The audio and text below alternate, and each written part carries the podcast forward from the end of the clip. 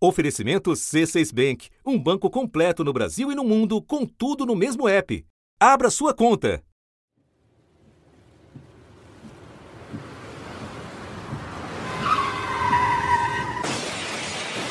A cada hora, cinco brasileiros morrem no trânsito.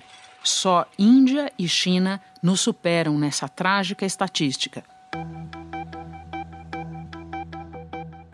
Em caso de acidente com vítimas, um seguro cobre parcialmente as despesas hospitalares e paga indenizações.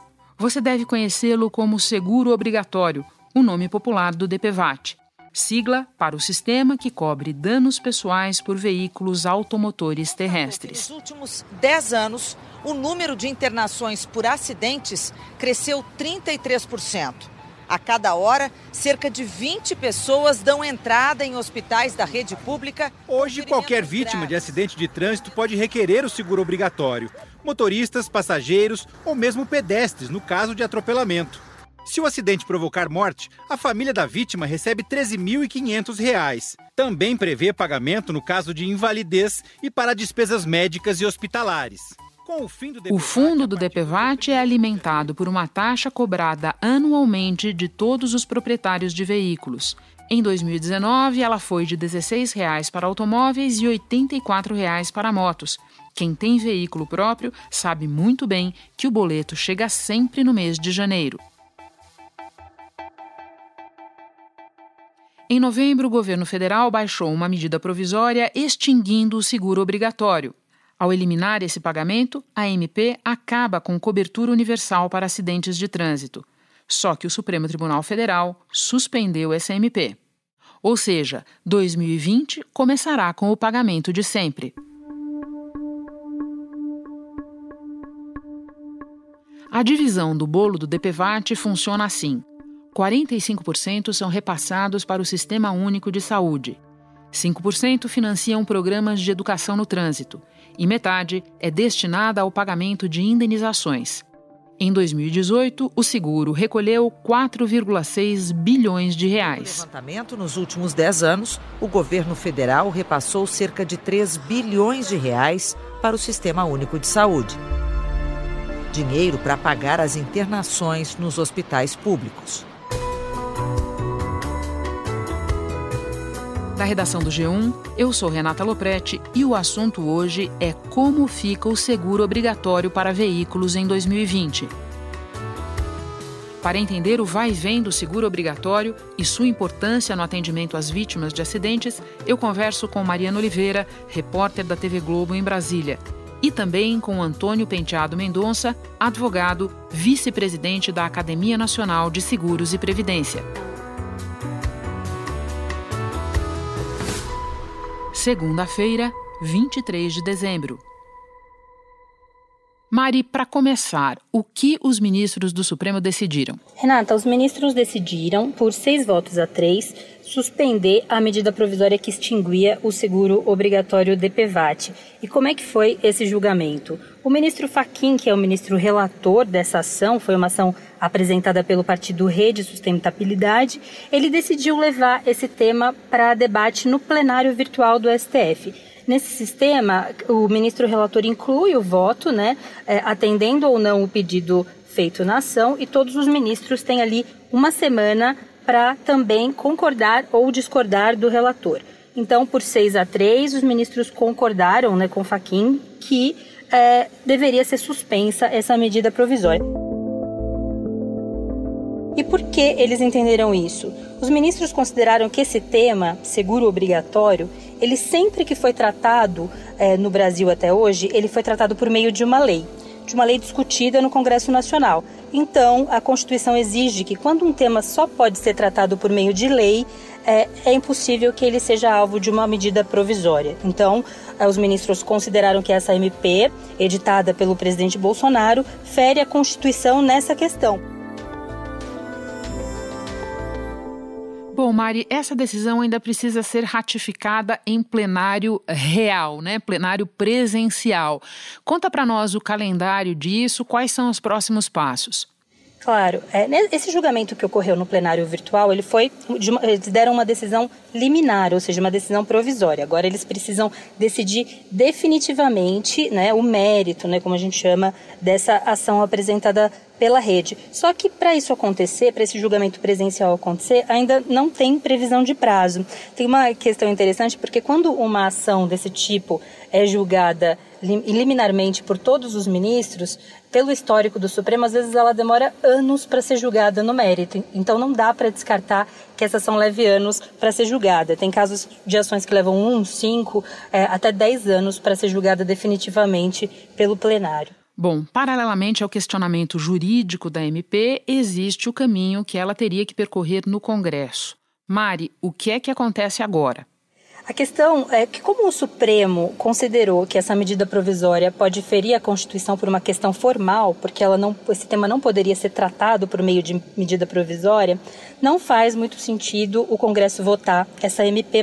Então, a estimativa, a expectativa é de que os, os parlamentares deixem essa medida provisória caducar é, a, a, data prevista para que ela caduque, ou seja, para que ela deixe de valer, é dia 20 de fevereiro, depois do, da volta do recesso. Então, a expectativa é que os parlamentares nem votem essa medida provisória diante é, da decisão do Supremo de considerar que esse tema não poderia ser tratado por meio de MP. Agora, tem uma questão que a gente não pode descartar e que pode acontecer: é o governo pode enviar ao Congresso um projeto de lei para extinguir o DPVAT e aí começa tudo do começo é, por meio de processo legislativo comum, né? Apresenta um projeto de lei, é votado na Câmara, é votado no Senado e aí depois sanciona. Então agora a gente precisa esperar para saber se o governo vai manter essa decisão de extinguir o DPVAT e vai enviar um projeto de lei para que o Congresso discuta e aí não tem prazo, como você sabe, o Congresso é, tem suas prioridades e o seu ritmo, né, Renata? Sempre frisando então, né, Mari, que so, se sobrevivesse a medida provisória, o governo já teria essa extinção na mão, porque a medida provisória é, começa a valer a partir do momento em que o presidente baixa a MP. Né? E agora, por esse caminho do projeto de lei, a realidade é que temos DPVAT e só mais adiante, se o governo tiver sucesso, é, ele conseguirá é, acabar com o seguro obrigatório. Mari, muito obrigada pelas informações. Eu agora vou conversar com Antônio Penteado Mendonça. Um abraço a todos.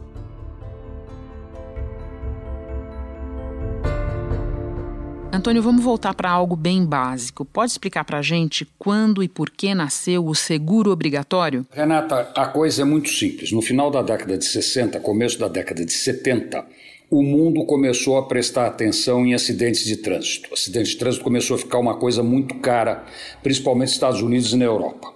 Então, os americanos e os europeus criaram um seguro de responsabilidade civil, que, ao contrário do que a maioria das pessoas aqui no Brasil dizem, é obrigatório, é obrigatório mesmo, principalmente na Europa, e o Brasil copiou esse seguro, criando um seguro chamado Recovat, que era a responsabilidade civil do proprietário de, de veículo automotor. Isso foi quando, Antônio? Isso foi no fim da década de 60. 66 em diante, 67 por aí, começou a se discutir isso, se montou esse, esse Recovat. Esse Recovat foi um dos maiores escândalos de corrupção do mercado segurador brasileiro. Foi um negócio tão grande que o governo precisou intervir em umas 15 ou 20 seguradoras e acabou com o Recovat e criou o DPVAT, que é o seguro que nós temos hoje. Isso aconteceu em 1974. Qual é a grande diferença do DPVAT para o Recovat? Para o anterior? É, esses são seguros de responsabilidade civil. Quer dizer, o motorista do carro que causa o acidente tem que ter culpa. Qual é a grande jabuticaba que dá certo no DPVAT? O DPVAT tira a noção de culpa. O simples fato do automóvel se envolver num acidente e ter vítimas gera o pagamento da indenização. E de quanto são as indenizações? Veja, você tem indenizações fixas. Para morte, R$ 13.500, invalidez permanente total, R$ 13.500 e despesas médicos hospitalares, R$ 2.500, se não me engano. R$ 2.500 ou R$ 2.700, eu não tenho certeza.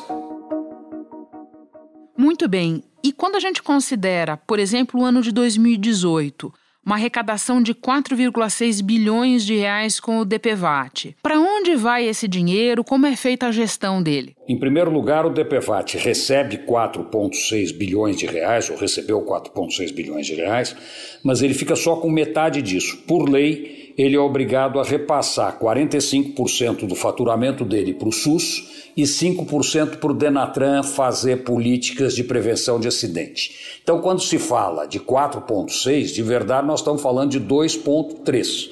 E o DPVAT precisa fazer a administração da seguradora, quer dizer, ele tem as despesas administrativas, ele paga impostos, ele tem algumas poucas despesas comerciais e ele paga sinistro. Mas o que é importante dizer é que o DPVAT tem uma característica muito interessante. A seguradora líder do DPVAT tem a margem de lucro dela definido por lei. Ela só pode ter 2% de lucro. Isso não é ela que decide, quer dizer, um banco pode ter 15, 20, 25, uma seguradora comum vai ter é, 20, 25, 15, 14, sei lá quanto. O DPVAT não, o DPVAT por lei tem 2% de margem de lucro para a seguradora. Você mencionou a seguradora líder. Uma das críticas feitas ao atual modelo é que não haveria critério para uma seguradora fazer parte do consórcio. Qual é o perfil das seguradoras? O que faz a seguradora líder? A seguradora líder é a gestora de um consórcio. Ela faz a administração do seguro DPVAT e ela tem como acionistas as seguradoras que quiserem ser acionistas dela. Quanto ao critério, me é surpreendente a SUSEP me dizer que não tem critério, porque quem define os critérios é justamente a SUSEP. O órgão da União que fiscaliza as seguradoras diz que a burocracia dificulta o acesso ao dinheiro. As indenizações, principalmente para as pessoas mais necessitadas, é, são consumidas por uma indústria de intermediários a SUSEP diz quais são as seguradoras, aliás, a SUSEP não, o Conselho Nacional de Seguros Privados, CNSP, é que, que a SUSEP é o braço executivo, é quem diz quais são as condições para cada seguradora fazer parte do consórcio. Então, as seguradoras que fazem parte do consórcio estão no consórcio aprovadas pela Superintendência de Seguros Privados, senão elas não entram no consórcio. Portanto, você discorda dessa crítica? Eu discordo dessa crítica por isso, quer dizer, você tem uma legislação que determina quem pode e quem não pode participar participar. Se acham que a legislação é ruim, eu não estou entrando no mérito se é boa ou se é ruim, muda a lei. Mas enquanto não mudar a lei, o critério que tem hoje é um critério que podem discordar dele, mas é um critério como qualquer outro critério e aprovado por lei. Bom, eu volto a mencionar um número de 2018, que é o último dado é, global que a gente tem. No ano passado, o volume de indenizações ficou em torno de 330 mil. O número de indenizações, 330 mil. Qual é o perfil do beneficiado pelo DPVAT? O beneficiário pelo DPVAT, 75% das indenizações DPVAT são pagas para acidentes de motocicleta, vítimas de motocicleta. Uh, a imensa maioria desses acidentes, mais 60% desses acidentes, acontecem no Nordeste. E o público vítima desses acidentes são jovens entre 15 e 30 anos de idade. A, a imensa maioria dos acidentes são homens, e a imensa maioria dos acidentes, se você fosse analisar culpa, que seria condição para o seguro normal pagar a indenização, não seria pago por seguro porque a culpa é do motociclista. Bom, eu quero agora apresentar para a tua avaliação dois argumentos que o governo usou ao baixar a medida provisória que determinou o fim do seguro obrigatório. Um desses argumentos seria a ineficiência do sistema. Pode nos dizer o que você acha disso? Eu não entendo o que, que o governo quer dizer com ineficiência do sistema, porque uh, se pagam 330 mil ou 400 mil indenizações por ano. Quer dizer, alguém que paga 400 mil indenizações por ano e tem 12 mil processos contra ele em um ano, 12 mil divididos por 400 mil é muito pouco. Tem 12 mil processos num universo de mais de 40 milhões de automóveis, 40 milhões de veículos, nos quais você tem 400 mil acidentes. Então, você relativizando, esse número, você vê que não é bem, bem assim, não é tão ineficiente quanto falam. você pode dizer, tem casos em que o seguro não paga. Tem, tem casos que o seguro não paga e o seguro está errado, deveria pagar. Tudo bem, faz parte, é uma relação humana, você tem gente que vai ver se tem que pagar ou não. Mas a imensa maioria das indenizações são pagas de, em menos de 30 dias depois que a seguradora líder recebe a documentação completa. Outra crítica, outro argumento apresentado o pelo governo para extinguir o DPVAT foi o volume de fraudes. Correm na justiça atualmente 370 mil processos contra o DPVAT de pessoas que tiveram as suas indenizações negadas. E em 2018 foram cerca de 12 mil casos de fraudes casos confirmados. O quanto se perde com isso? Não te parece de fato um número muito elevado? 12 mil casos em 400 mil, eu não acho que é um número alto em hipótese nenhuma dentro da justiça brasileira. Se você pegar a taxa de inadimplemento de banco, tem muito mais processo contra a banco e companhia telefônica do que contra o DPVAT. Esse não é um argumento. O governo alega que acabou com o DPVAT por causa do alto custo da fiscalização e das fraudes.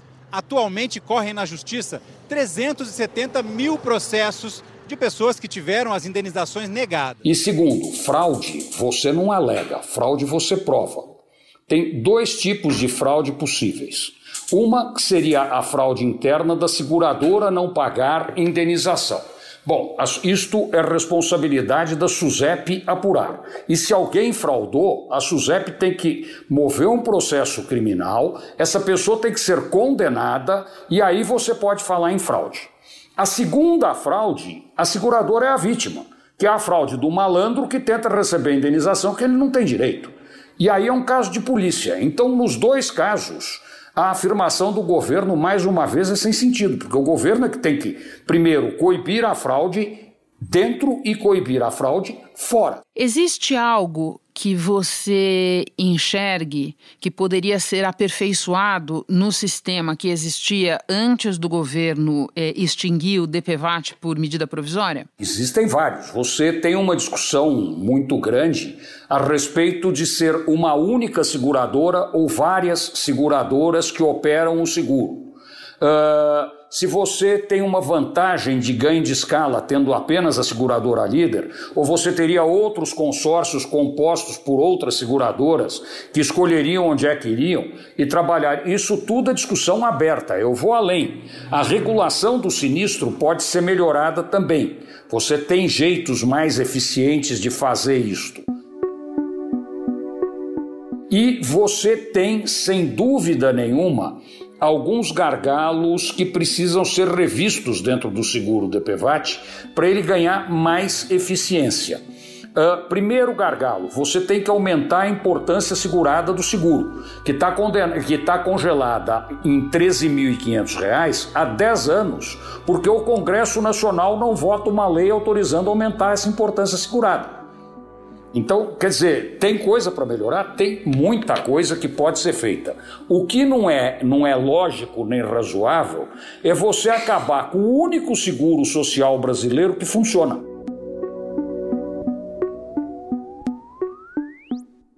Tá ótimo, Antônio. Muito obrigada pelas informações. Bom trabalho para você. Obrigado.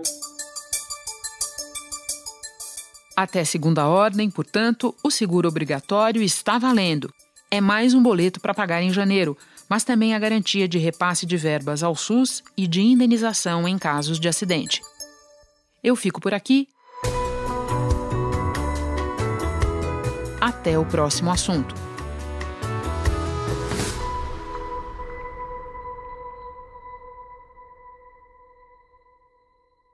Você no topo da experiência financeira que um banco pode oferecer. Escolha um banco completo no Brasil e em qualquer lugar do mundo. Abra sua conta no C6 Bank.